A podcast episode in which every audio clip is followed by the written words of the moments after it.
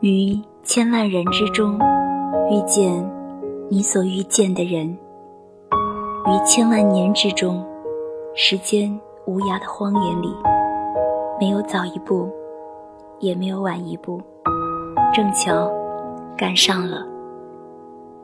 遇见你，真幸运。我是欢喜，你好吗？愿欢喜枕边书成为你疲惫生活里的温暖邂逅，寻常日子里的温情陪伴。愿你的生活如同一条欢乐的小溪，一直流向远方。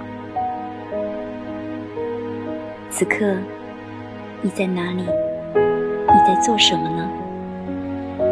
曾经，你遇见过什么样的人？什么样的生活？什么样的自己？此刻，夜深人静，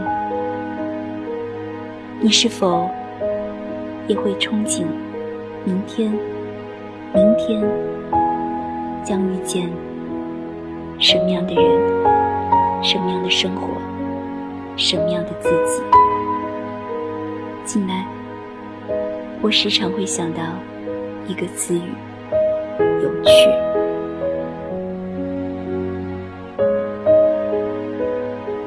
这让我想起了几年前，有读者问香港作家蔡澜：“女孩子最珍贵的品质是什么？”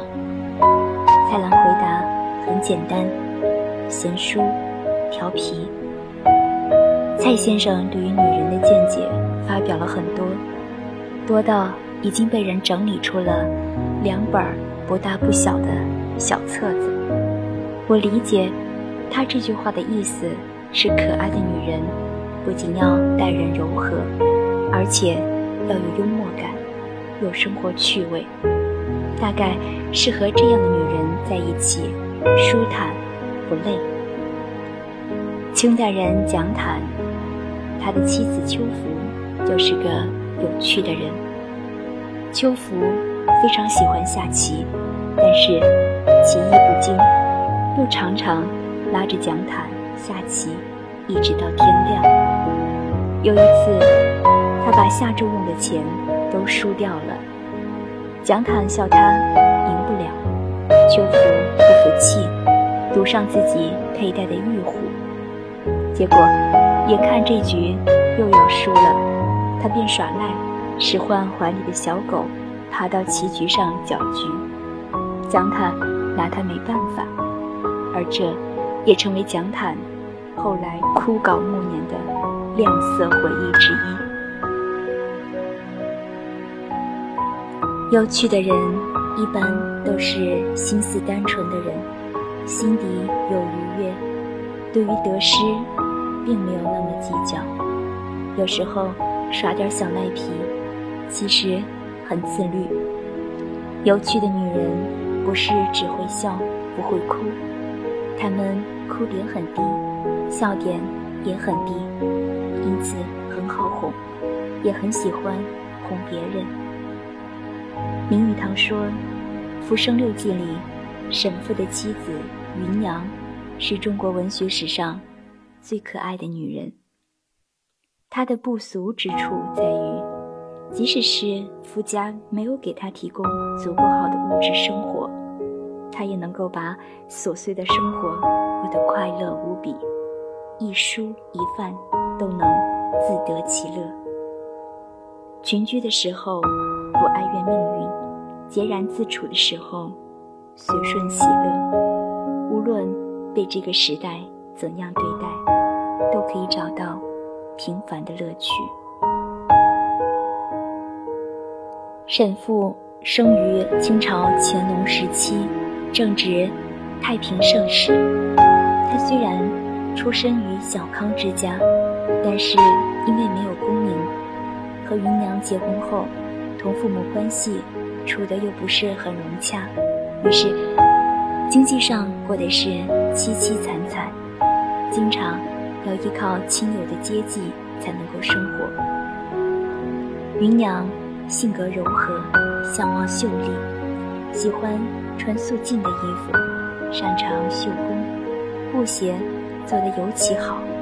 家里缺钱、缺酒，或者要报答别人恩情的时候，他就拿出自己的手工去卖，或者作为报答回馈给别人。芸娘对于做饭有天分，给她几样寻常的蔬菜，她一定可以做出不俗的口感。有一次，沈父插了一盆花，但是总觉得不够生动。芸娘看他苦恼，于是找来小蝴蝶和些许小昆虫，用细细的丝线缠绕在花木的茎干上。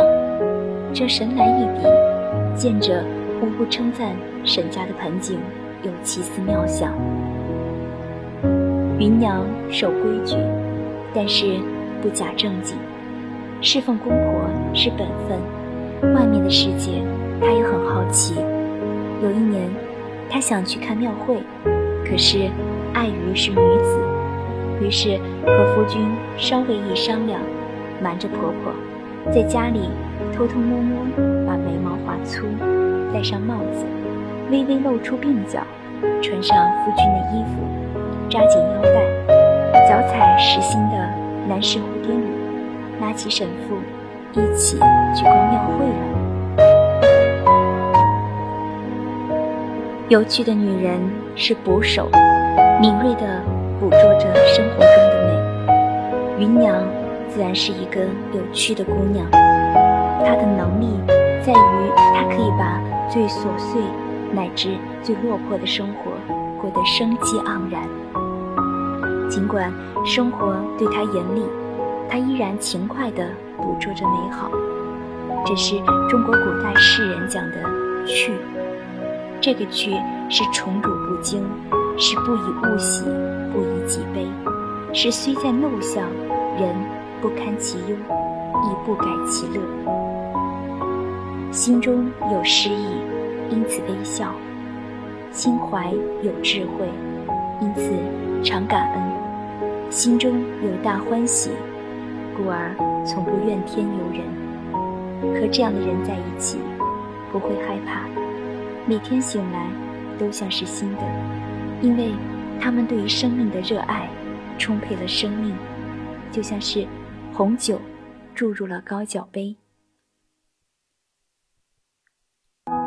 苏东坡的侍妾朝云，也是一个有趣的姑娘。苏东坡是一位性情耿直、豪放的人，喜欢在人前口无遮拦地表达自己的看法，更无所顾忌地在诗词中畅论自己的政见，抒发自己的不满。正是这种性格，屡屡为他惹祸招灾，得罪了当朝权贵，几度遭贬，甚至几乎赔上了性命。然而，他终不悔悟。在苏东坡的妻妾中，王昭云最为温婉贤淑，善解苏东坡的心意。一次，苏东坡退朝回家，饭后在庭院中散步，突然指着自己的腹部，问身边的侍妾：“你们有谁知道我这里面有些什么？”一侍女答道。您腹中都是文章。苏东坡不以为然。另一个侍女说：“满腹都是见识。”苏东坡也摇摇头。到了王昭明，他微笑着打趣苏东坡：“大学士一肚子的不合时宜。”苏东坡闻言。捧腹大笑，赞叹：“知我者，唯有朝云也。”从此，对王昭云更加爱怜。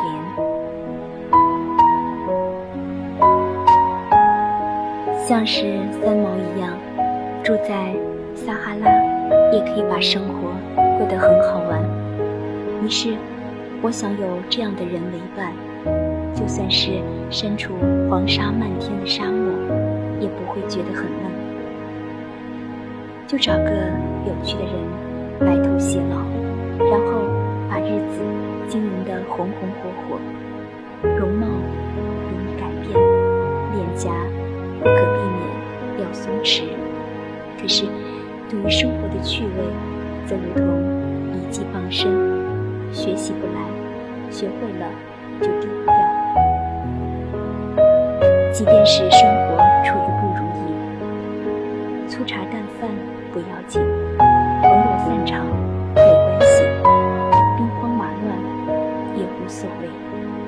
和这样的人在一起，一盏红烛，一杯烧酒，可饮风霜，可温喉。这个世界上一切都会消失，脸蛋、胸脯、金钱。权势，唯有对于生活不计回报的热爱不会朽坏。当人有趣时，世界也会帮他的。王小波说：“一辈子很长，就找个有趣的人在一起。”我是欢喜，愿你成为一个有趣的人。